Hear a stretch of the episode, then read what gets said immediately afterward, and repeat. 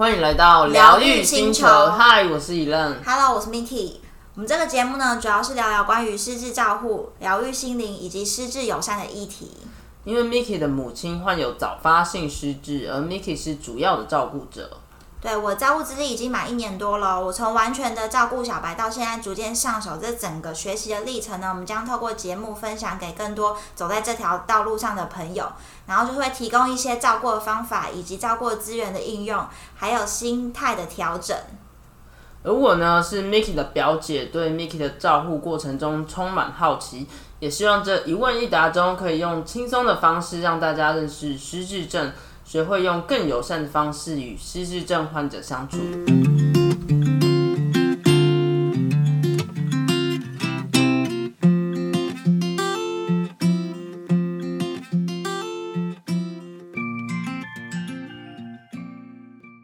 今天我们跟大家聊聊追剧感动的瞬间，因为其实疫情之下嘛，我们就是大家讲一点比较轻松的。对，轻松的话题。然后我最近就是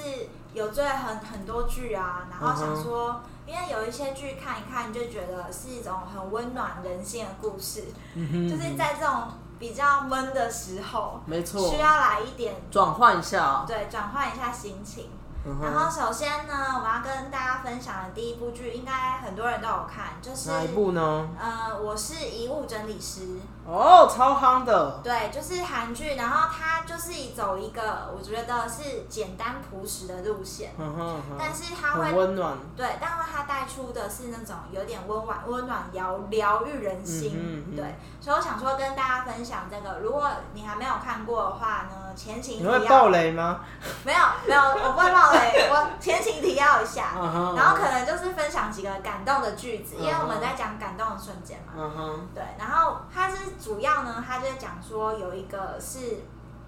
一个前科犯的叔叔，然后跟一个雅斯伯格症的侄子，嗯哼，他们之间的故事。嗯然后我觉得这中间呢，就是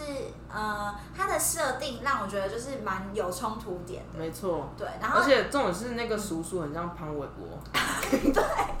我有看到那个他的留言，然后还还自己说什么时候接韩剧啊？对，然后他还在那边承认说是啊是我之类。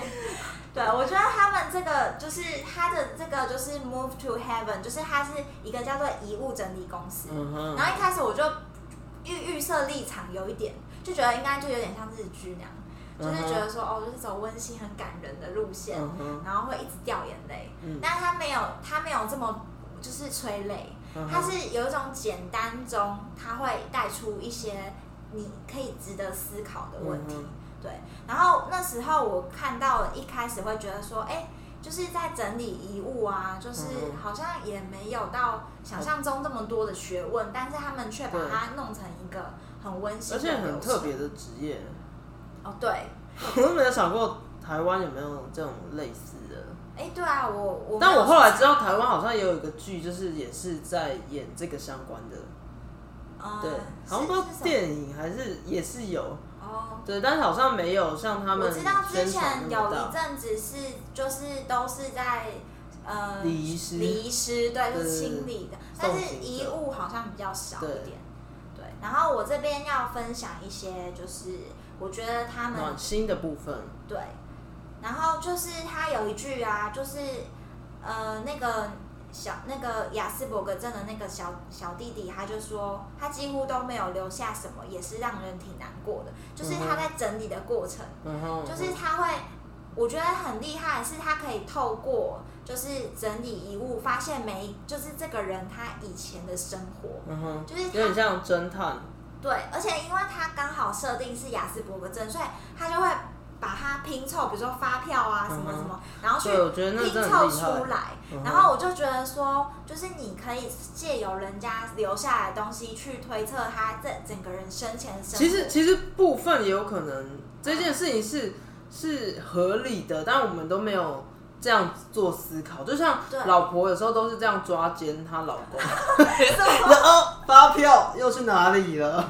去 motel。对，然后我觉得它里面有讲一句话，就是说你眼睛看不到的，就不代表不存在，对因为你那些东西就留下来，然后那些留下来的东西代表说，比如说他记得某一个笔记，或是有特别，就是比如说他有有一。有一个是帮人家买了一个生日礼物之类的，嗯嗯，那这些都是他每一个有做的事情，可是他不可能就是说，因为他离开就被磨灭掉，所以那些事事情都还是在。对，然后而且就是这个主角，我觉得很厉害的是，他可以看到他这件做这件事情背后的用心，就是他当初那个人的心意。嗯然后因为他有强迫症嘛，对就是亚瑟伯格症，所以他就一定要立一定要把这个心意传达给他的那个留下来的家属。我觉得这个就是蛮重要的。嗯哼，因为有些可能就是连他最亲近的人都不知道他有做这件事情没，错，可是却是由一个来很整重要的理的桥梁。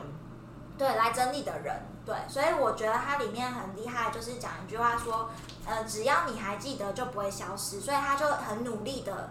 嗯、想要传达那个就是遗遗物者家那个人本身他要传达的心意，嗯嗯所以我觉得这个就是很难能可贵的。嗯。然后这个样子的感觉啊，就是呃，让我会一直想到说，就是你如果有用心，就是在落实在生活中，嗯就是你如果有用心，你就会感受得到，就是每呃，可能每一个人他用心是在某一些地方，可是那些细节是你平常不会去注意的。嗯所以我就觉得这个故事是走一个呃，怎么讲，就是温馨感人的那种路线，对。有了还是有哭点啊。我看的时候，我记得好像是嗯，最后最后我有觉得还蛮想哭的。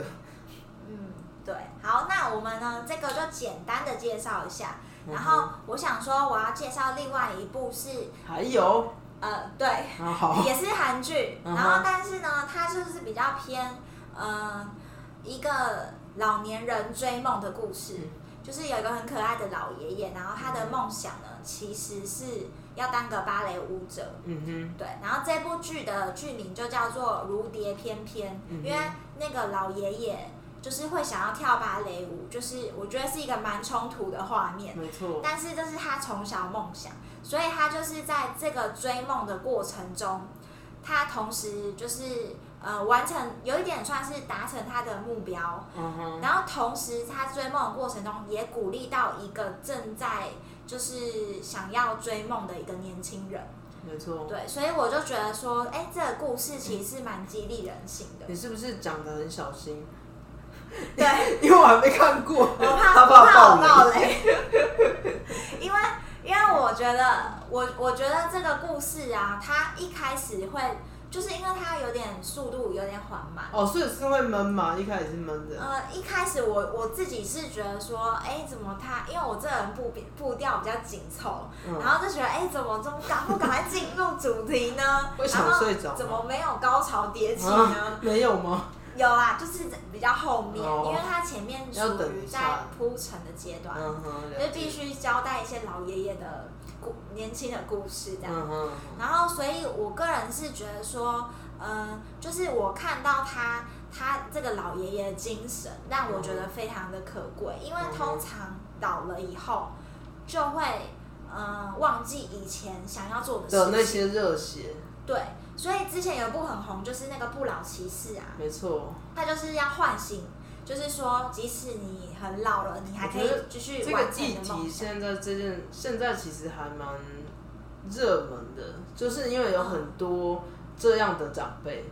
对，因为他们以前因为经济还有什么各方面因素，没有机会实现自己想要做的事情。但他当老的时候，他可能也忘了，或是哦，对啊，或是他就觉得说没有算力气了，啊，对嗯，啊，就是放弃。所以其实这些剧也是还蛮对，然后因为因为他有一一点就是说到，如果你老了要追求梦想，其实更困难，因为你旁边的人会一直跟你说，就不要去做了啊。而且像这个芭蕾舞是需要体力的，嗯然后像这个节目，就是这部剧的太太，她就一直跟他说，你你就是你就好好的跟我们去登山嘛，出去玩啊，踏青啊，就很好啊。为什么你要去跳芭蕾？对。而且因为男生可能要穿那种束裤没错，他老婆就觉得很丢脸，所以他的就是连他身边的人都否定他的梦想，就是也不支持他。所以我就觉得这个东西就是很很困难的，因为你你可能老了又包袱特别多，没错。然后你体力跟不上，像他以前可能觉得很轻易可以办得到的事情。他连就是可能要单脚支撑，就是都会有困难，所以他中间其实铺成了蛮多他在累积的过程。然后你可以看到这个爷爷他的毅力是很强的哦，因为他前面就有一段应该没有暴雷，就是他前面有一段是他要他要去。就是他学芭蕾舞必须要拜师嘛，因为他没有人带他，他是不可能学成的，所以他就去了一个一个芭蕾舞的一个学教室，然后他就是想要请那边的老师教他，可是呢，那边的人就是那那边的老师其实没有想要教他，然后呢，但是那个老师就是我觉得他有一点意思是想要用这个老爷爷来。激励另外一个正在想要舞者之梦的那个年轻人，对，然后那个年轻人呢，就是他其实是非常有天分的，然后所以他在练习的过程中，这个老爷爷完全甘拜下风，他还去特别去旁边陪，每天陪他练习，对，然后这个年轻人就想说，因为那老爷爷就想要拜这个年轻人为师，因为。不可能拜这个那边的老师，对，所以他就想说他要来拜他为师，然后他还给他出了一个考验，这个年轻人就看不起他，他就说你要如果要拜我为师的话，你必须在什么一周之内，然后完成什么单脚站立的动作，然后超过五分钟，或是呃超过三分钟还五分钟，就是要完成一个蛮高难度对他来讲，然后。他就是想说，哎，如果他没有达到，我就可以不教你了，那种感觉。对。然后，但是呢，这个老爷爷完全就是掉了你的破掉，跌破你的眼镜哦。他就回去练超久的。然后，而且最后，我其实觉得说他可能也会不成功。我个人啊，那时候当下，我觉得说他应该不可能会成功，因为那个真的太累了，太辛苦。单脚站立，而且是要踮脚尖的那种，不是我们一般人单脚那种，连一般都觉得可能很困难。然后，但是他最后就硬撑，撑到那个描述过了这样子，然后就跌破他的眼镜，连那个就是年轻人，就是他原本是他也不得不。很不想对，不想教他，觉得他是一个累赘，但是他却在这个教的过程中被他感动，而且他自己也觉得他可以努力做，就是连他都做得到，我为什么不行？对，然后甚至就是因为被这个老爷爷特别的关心，因为那老爷爷说他当他的经纪人，然后他特别关心这个年轻人，他所有每每一举一动，每一天的日常都把他做笔记，好认真。然后这个年轻人其实他是一个孤儿，所以。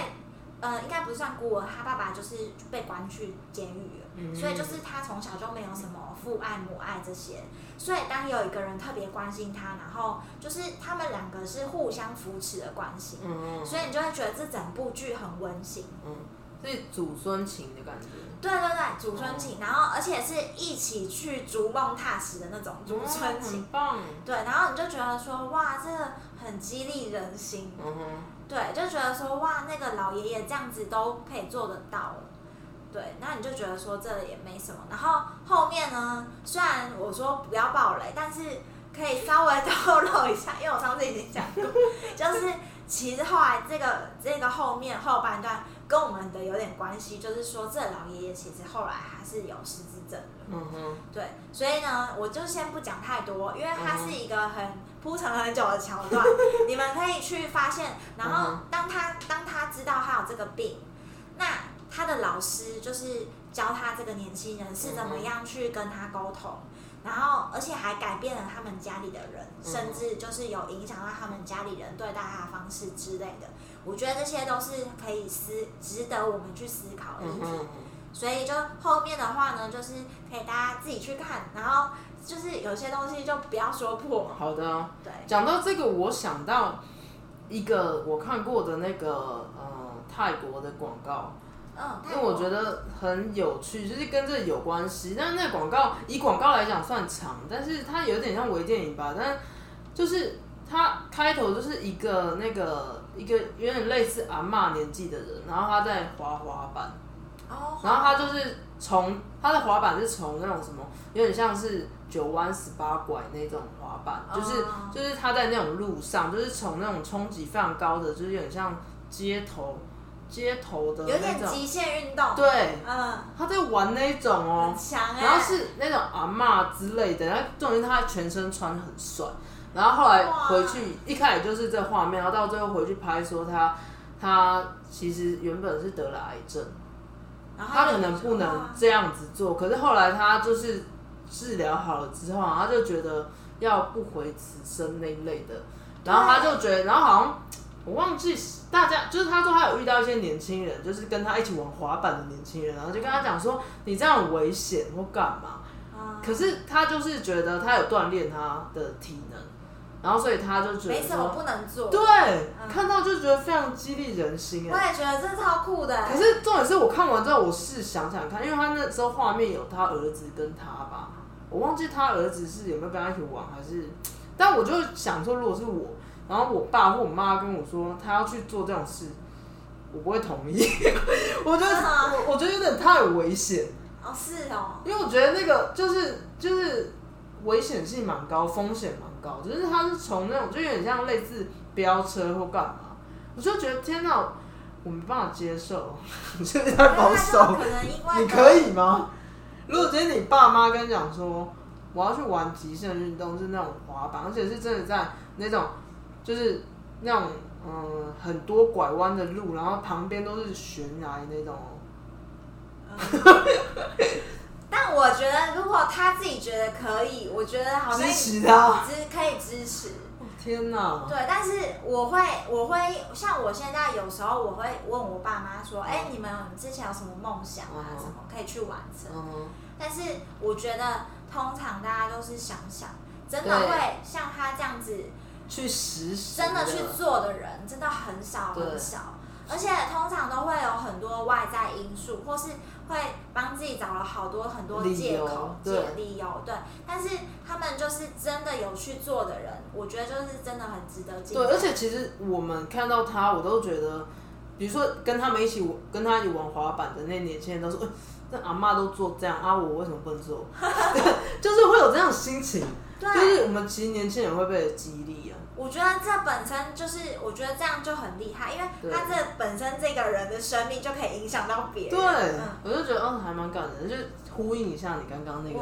对啊，而且我其实之前有一阵子，我还有很认真想说，嗯、我要不要就是趁我爸妈还有体力的时候，就是带他们去环岛，哦，环岛旅行。对，这但是挑战感很大。对，那但是我就觉得应该是 OK 的，是可以达成，就是 就是就是只要我们三个都有时间，然后我们都可以抛抛下来，就比如说，可能我爸可以抛下工作，可能没办法。对，然后或者是 我我如果就是有存了一笔钱，然后我嗯也可以暂停，就是去做这件事情。因为你可能我会那时候会这么想，是因为我真的会怀疑说，哎，那因为我去很多据点嘛，嗯又去了很多日照中心什么的，那时候我就会觉得说，后面的后期的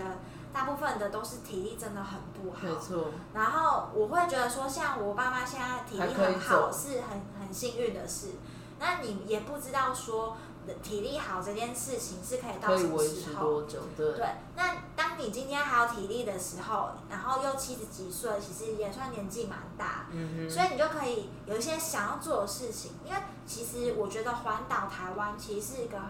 很容易可以达成的目标。是啊，相对，因为毕竟台湾一方面台湾很有人情味，就算你今天在某些地方遇到需要帮忙，可能也比较容易一些没。错，然后再加上就是我觉得，比如说要订一些民宿或什么那些也其实蛮容易的没啦。错，对，只是说就是要一起去完成，这是一个类似就是有点创造我们之间的回忆这样子。我觉得这个事情还蛮值得做，所以我其实就是还是有在你的 list 上面是有写，有 list 上面就是有想要做这件事情，但我会希望说大家可以一起做啊。对，我觉得那个是大家有这个方向，同这个是要有个共识啊。没错，但我是真的觉得说体力这件事情啊，是你不可以去掌控的，因为像我们现在年轻，我们都觉得。体力这件事情到了某一个岁数之后，就会慢慢慢慢下滑。那更何况是老人家，对，所以我觉得基本上我看这种就是老人家追梦的故事，我都会很感动。对，那我也赶快来追一下。而且我会顺便。是想说我自己还有什么事还没做，对，反而激励到我们，就是还有一些未完成的事情。对啊，我就会自己在想说，哎，那我有些事情还没做，或是我老之前我一定要做什么事，赶快再记下来。好棒哦！嗯，那你最近有没有看到哪些剧？有，因为你刚刚就分享了关于韩剧的部分嘛。对。那我讲一下那个台剧的部分好了。我想说，之前大家应该前阵子。那几个礼拜前非常火热的就是《火神的眼泪》，但是它很多人都看过，但是它就是应该是讲比较多是关于消防这个议题，但是其实我觉得我们就是生活中，其实我并不知道消防在我们生活中扮演了很重要的角色，就是我看了才知道，就是原来就是那个救护车都是他们，他们要去出那个班。然后，比如说他们还要什么抓蛇，还要干嘛？反正就是有一些有的没的事情。而且重点是，他说他们也没学过，但是就是就是要抓。对，然后比如说跳楼的人，你要去怎么安慰他？但是他们都不是心理智商，就是你要怎么样在那个短时间内。所以其实，当然我觉得看这个剧是学到蛮多知识，但是我特别想要分享的是，他中间有讲到一个，就是关于。有点像是器官捐赠这这一个部分，就是有一个儿子他自杀，然后他爸爸原本是觉得说，嗯，他就是已经死了嘛，然后他原本说当然要留全尸，但是那个太太就说，她觉得可以器官捐赠，因为这样她捐给别人，就是觉得她有一部分还活着。就是在别人身上活着那种感觉，然后其实这个这个爸爸就是他是大家眼中的严父吧，然后他他就会觉得说，就就已经死了嘛，然后你就是为什么还要去搞一个器官捐赠这样，然后直到直到因为其实我帮到别人啊，可是其实传统，我觉得台湾的传统还是会是觉得说保留全尸嘛，哦是啊，对，就是觉得说不要破坏它的。状态，那样，我是老老一辈的观念了，好像就是觉得说，你还是要保留它完好，然后而且你捐赠好像它有一个说法是不是会痛？我好像有听说，就是你如果去做器官捐赠，好像就是他在处理过程会痛吧？但是但是其实当然这是一件好事嘛。嗯。然后有一天忽然。那个就是爸爸改变主意了，是因为他在医院的时候，就听到某一个病病人，一个女生吧，可能是一个女孩吧，然后她就是心一直在等心脏，等了三年，然后结果等不到，所以就走了。三年呢？对，就等不到那心脏，所以他他走了，然后全家人就是哭死嘛。对啊，然后这个爸爸因为听到了这件事情。然后他就可能动摇了嘛，然后所以他就觉得说，OK，那不然趁他儿子还有部分是可以捐出去的器官，就全部捐。然后我觉得那里有所谓的感动的点，就是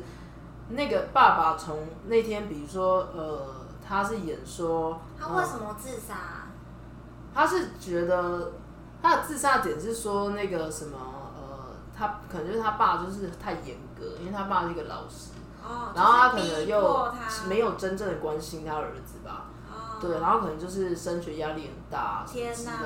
对，然后所以他就是好像去溺毙，就是在河里面然后最后他爸愿意说就是器官捐赠，但是其他爸看起来脸都是算是从头到尾严肃，但是在捐赠，他就是那个捐赠的小组就是来先开刀嘛，然后开刀之后就是他说那个外面会排一排那个呃那个叫什么呃救护车，然后他就是会来各各个需要器官的人，哦他们就就是冰要放在那种冰冰箱，的对对对，然后他就赶快有人然后护急送到那边然后就看到那个爸爸，他就是护着那个器官，就是他们从手术房出来，然后就是他爸爸就是跟着那个小组，然后护着那个器官，然后就是一直护着那个器官到呃那个救救护护车车上，然后就看着救护车就是远去。然后我就觉得很感人，因为他爸，嗯他爸那时候就是会觉得说这是我然后我儿子就是他的身上的东西，然后我就是哦陪着他，然后他他就这样，他当然离开，但是他离那那个器官离开是可以帮助更多的人，对对对，所以我那时候看到觉得就是还蛮感动。他的转变很伟大，对对对，然后还有，因为其实等于是怎么讲，就是以爱人间嘛，他儿子我还是觉得其。实这样算是好事，因为自杀其实真的不太好，然后他对，可以，大家不鼓励哦，不鼓励哦，大家还是要好好活着，好吗？因为自杀就是你这个灵魂没有完成他的功课就走了，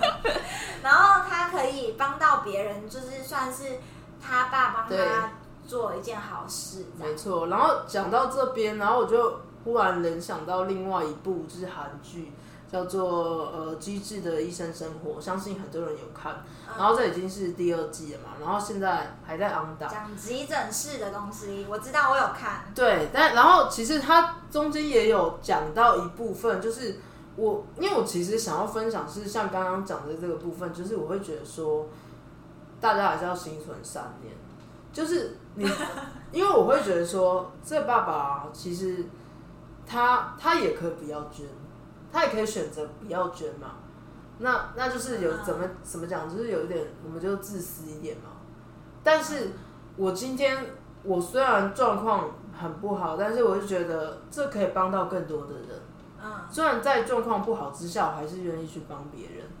这个好像也是考虑时间蛮短，对不对？没错，对啊，就是你，我记得好像这个也可以事先写。对了，就是本人可以先，可是因为他去自杀，他可能没有先写。对，对但是他这么短时间要转变，其实蛮厉害的。对，而且你知道这样的心情应该怎么说？我为什么说留全尸？某方面，我觉得爸妈嗯身体发肤受之父母，嗯，我我觉得爸妈爸妈会觉得说，这是我。我对我小孩就是嗯。完好身体，然后你还要来挖他的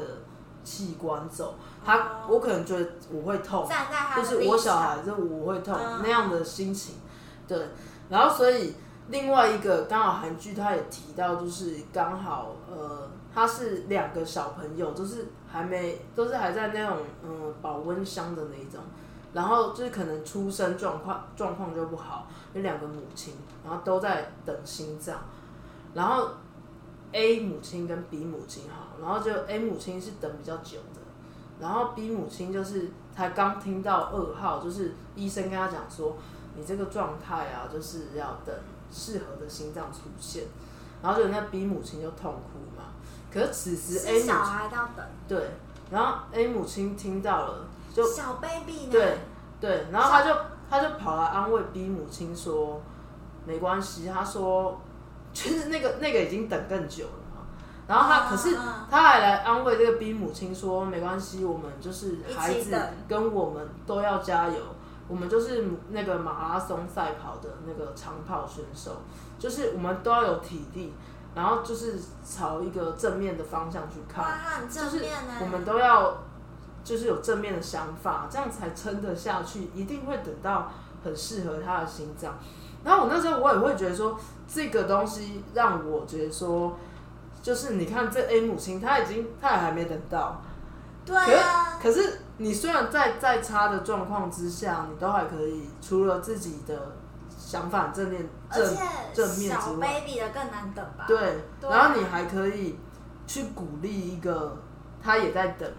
然后你就希望大家都可以有这个正向。同理他这样子，对，很。但是其实你等更久，你更需要赶快拿到这个心脏，所以我就会觉得说，这个我觉得有时候善这件事情是一个循环，就是你对别人好，然后别人嗯也会，你可能 maybe 也会得到一个很棒的 feedback，然后直到最后，当然这个 A 母亲是有等到的，就是他等是比较久那他最后等到的时候，因为他他等到的那个心脏是新闻，他有看到那个新闻是某一个小孩出意外，那所以说他知道那个小孩，然后他就希望呃，他也又做了一个回馈给那个，就请医生拿给这个小孩的家属，然后跟他说，他每一年都会用这个小孩的名义捐钱，就是。哦他说我我得到这个器官，我觉得很幸福，嗯但是却是他的不幸，这个家的不幸。嗯对，其实确实这是一个嗯，就是他有站在那个人的立场对，但是我觉得善是一个互相循环。我我得到了，我得到了一个就是很很好的东西，但是我也希望做一个回馈。然后他用这个小孩就已经走掉这个小孩的名义去捐捐钱，当然也是帮这个小孩去做一点善事。很厉害耶。对，然后我就觉得说，其实这个这个就是《机智医生》里面有非常多这种就是蛮暖心的小故事，我就觉得就是嗯，我们大家就是都可以，就是哎、可以思考看看。对我是觉得哈，我想到之前有一部有也蛮有名的，叫《姐姐的守护者》。哦，我知道，我知道他也是在，讲器官捐赠，但他那个探讨就是真的蛮沉重，因为他妈妈是为了他姐姐而生生出他妹妹，就是完全否为了要器官对这个命题就有一点我觉得这。个就真的太不太太深太沉重了，因为不是走温馨路线。但是我觉得这个议题就是你不能，就是因为这是牵扯到一些人伦道理的问题，就是你也不能说他不对，或是他对，就是他都有他的角度，因为没错没错，就是这个东西就是很思考人性。对对啊，我当然我觉得，我觉得如果是良善的循环，我觉得一定会有好的回报，对。因为就是这这个世界就是缺缺乏友善所。以在听的你们也要加油，大家一起善循环，真的。嗯，对，就是可以行有余力就做一些没错没善事。错。像这次疫情，我有去捐那个便当，哦，真就是去？怎么捐捐那？种素便当，就是有一些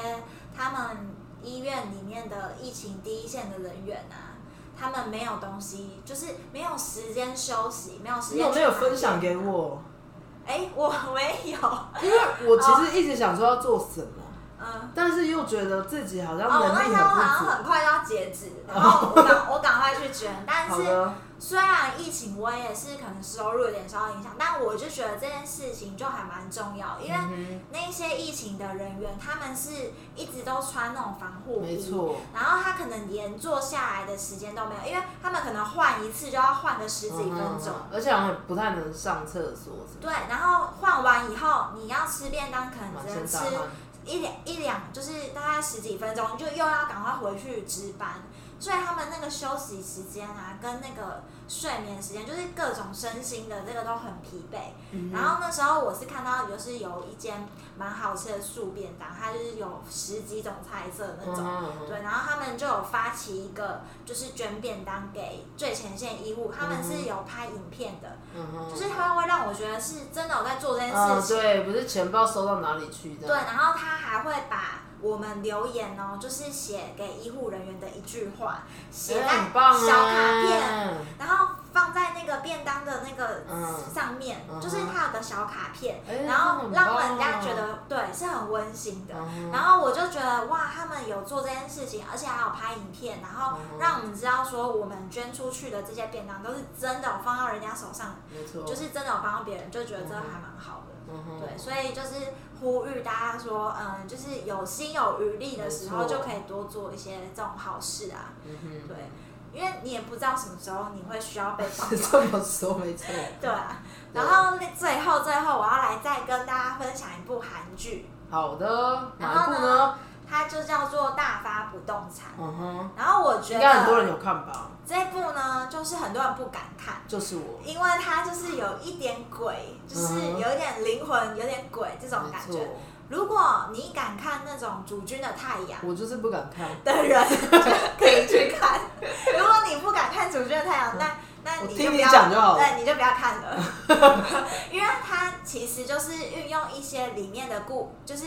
嗯。类似是王者，然后还有阴间，就是有一些嗯。呃活着的人跟驱驱魔师、驱鬼师、嗯这个角色去演绎说，为什么这个世间上会有人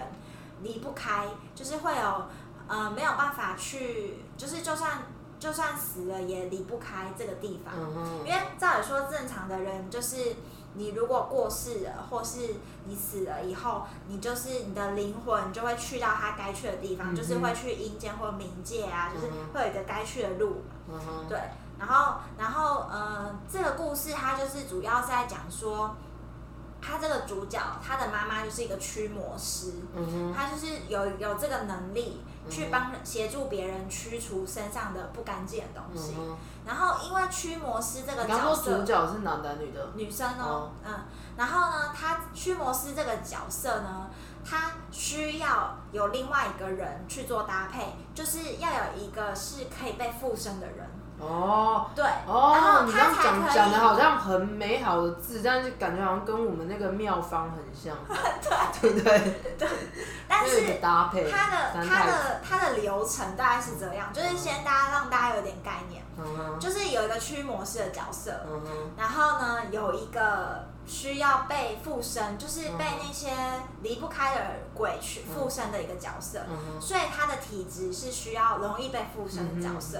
然后跟一个就是呃，因为他们是大发不动产，嗯它是一个不动产公司，嗯，那他就是有另外一个负责掌管不动产的人，嗯就是差不多主角大概这三个角色啦。对然后这个为什么说他们要开不动产？因为有很多房子都是有人，就是有鬼在里面，嗯或是阴，就是英仔那种，嗯所以他们就是专门针对这个问题去开了这一个公司。嗯，然后所有的 case 都是由这个驱魔师，就是这个女主角本身去做。嗯然后我觉得这个故事就是它的设定让我觉得很有创意，因为它就是在驱魔过程中，嗯。他可以看到这个鬼的本身这个人整个的故事，就是他可以读取他所有的回忆，嗯等于他出生到死亡发生的一些事情，他都可以接收得到。哼，嗯，就是有一点像我刚刚第一步讲遗物整理师，就是可嗯以知道说他的以前的所有过去。嗯哼对，那为什么会这样讲呢？就有点像我之前提过说，一个人的生命故事书，就是嗯你可以很快速知道说这个人的一生。跑马灯，跑马灯，对对对。嗯那我就觉得说这个很厉害，因为当你以前有做了哪一些事情，那为什么你你今天会一直停留？就是为什么要需要被人家驱鬼？嗯那些怨鬼啊，就是需要被驱逐的人，嗯就是他们心里都是有一些执念，所以他才会一直在人世间离不开。嗯然后他这就探讨很多意义，就是说，嗯、他一定是可能出了意外，有些、嗯。他因为他是好几集嘛，所以他就会有很多不同的设定。那有嗯几集就是说，可能他出了意外，嗯。他来不及说出他该说的话，嗯。那所以他就一直很执着，想要说出这句话，他才要离开。嗯。对，然后还有一些情况的是，他可能跟他妈妈就是呃吵完最后一大架了，然后他就突然就走了，就是他心里就是一直放不下。嗯哼，对，然后这个女主角本身也是有个故事，因为她妈妈一直是一个怨鬼在她身边，那她一直就是不知道她妈妈为什么离不开，她一直想要探究这个原因。嗯对，那这个我也不说破，因为这会爆雷。哼，但是但是我觉得就是他们要探讨的故事，就是说他们都是在探讨说为什么这些怨鬼有存在在这个世界上。嗯因为他们就是有很多冤屈，嗯很多被误解，或是来不及说出口的话，嗯所以我觉得这部片就是我觉得很认真要跟大家分享的，就是我现在接下来要念的这一段。好，它有一句，就是他说你不要成为怨鬼的方法，就是说在你嗯还活着的时候，你能感恩的时候就要说谢谢，嗯。然后在你很抱歉的时候，你就要道歉，就是然后要对你爱的人就要及时表达你的爱，因为你不知道在当下的感觉，对，因为你不知道人什么时候会死，嗯，你根本没有犹豫跟恐惧的时间，因为你就是你就是你在活着的时候，你就要道谢、道爱跟道歉，才不会有遗憾。对，否则你就会留下很多遗憾，然后这些遗憾，它它都是在这个故事就会把它变成是一个怨鬼，一直嗯在他身边，天但是他想要讲又讲不出来，因为他没有一个躯体可以去做这些行动。嗯那当然，他最后是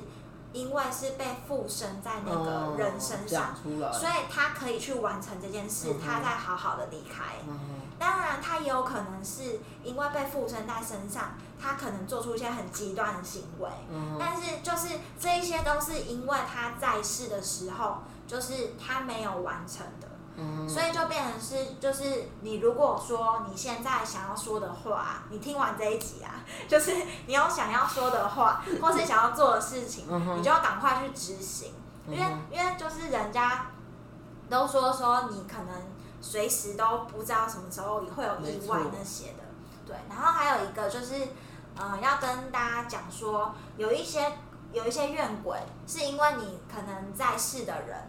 是放不下你的后悔跟执念，所以这些怨鬼才会存在。就是他有一些鬼啊，虽然说，呃，我刚刚提到说他是有遗憾，所以离不开的，嗯，可是也有一部分的鬼是他想要离开，他走不开哦，嗯是因为活着的人不想让他离开，哦就是活着的人的执念很深，放不下，就是这是一个双向的。嗯哼，因为比如说，呃，今天有一个人，他就是真的，他时间到了，他就要该离开了。嗯可是活着的人，他还不想放下，他就会一直，他的执念就会一直让这个人就是变成怨鬼的原因之一。其实台湾也有这样的说法，对对对，然后所以我就觉得这个其实，因为它是后面才探讨这件事情，嗯。因为前面那个我们之前好几集都有在讲这件事情，嗯。然后所以后面这一这一段啊，就是在后面几集有讲到说，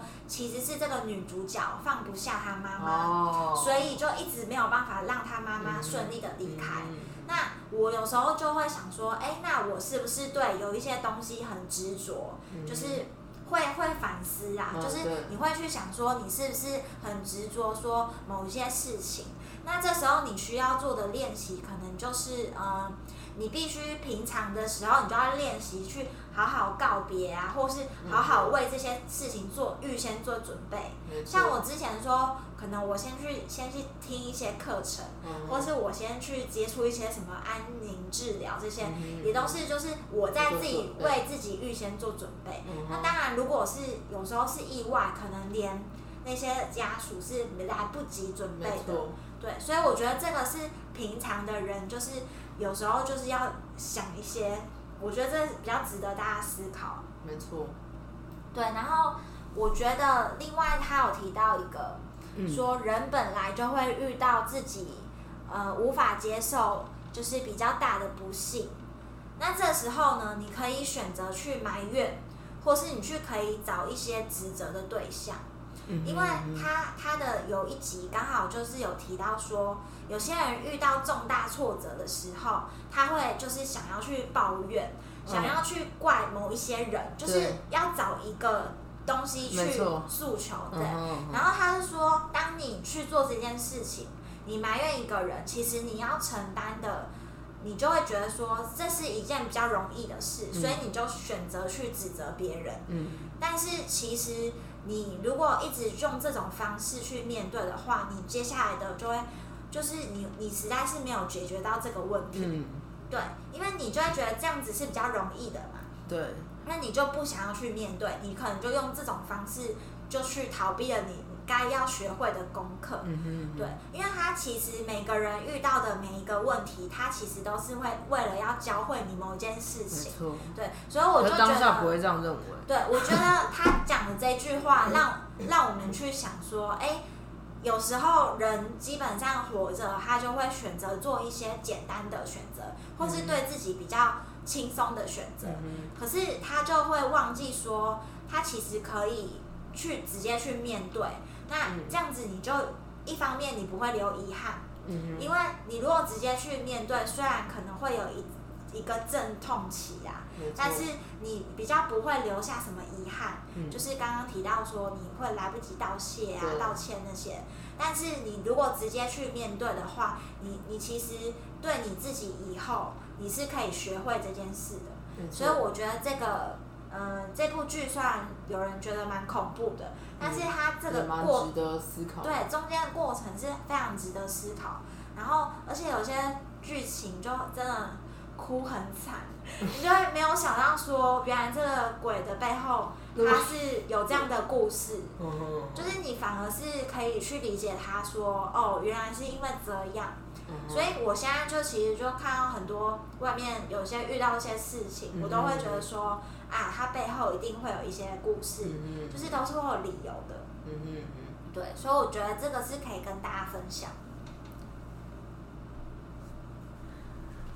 不知道大家有没有也看了一些剧？如果觉得不错的剧，也可以分享给我们。好，那我们就是一样。如果你有想要听的主题呀，或者是你可以觉得这集不错，看了喜欢我们推荐的剧，你可以帮我们打新评分留言。那如果你之之后呢有想要特别听一些比较轻松的话题，也可以跟我们说。没错，疗愈星球，我们下次见，拜拜。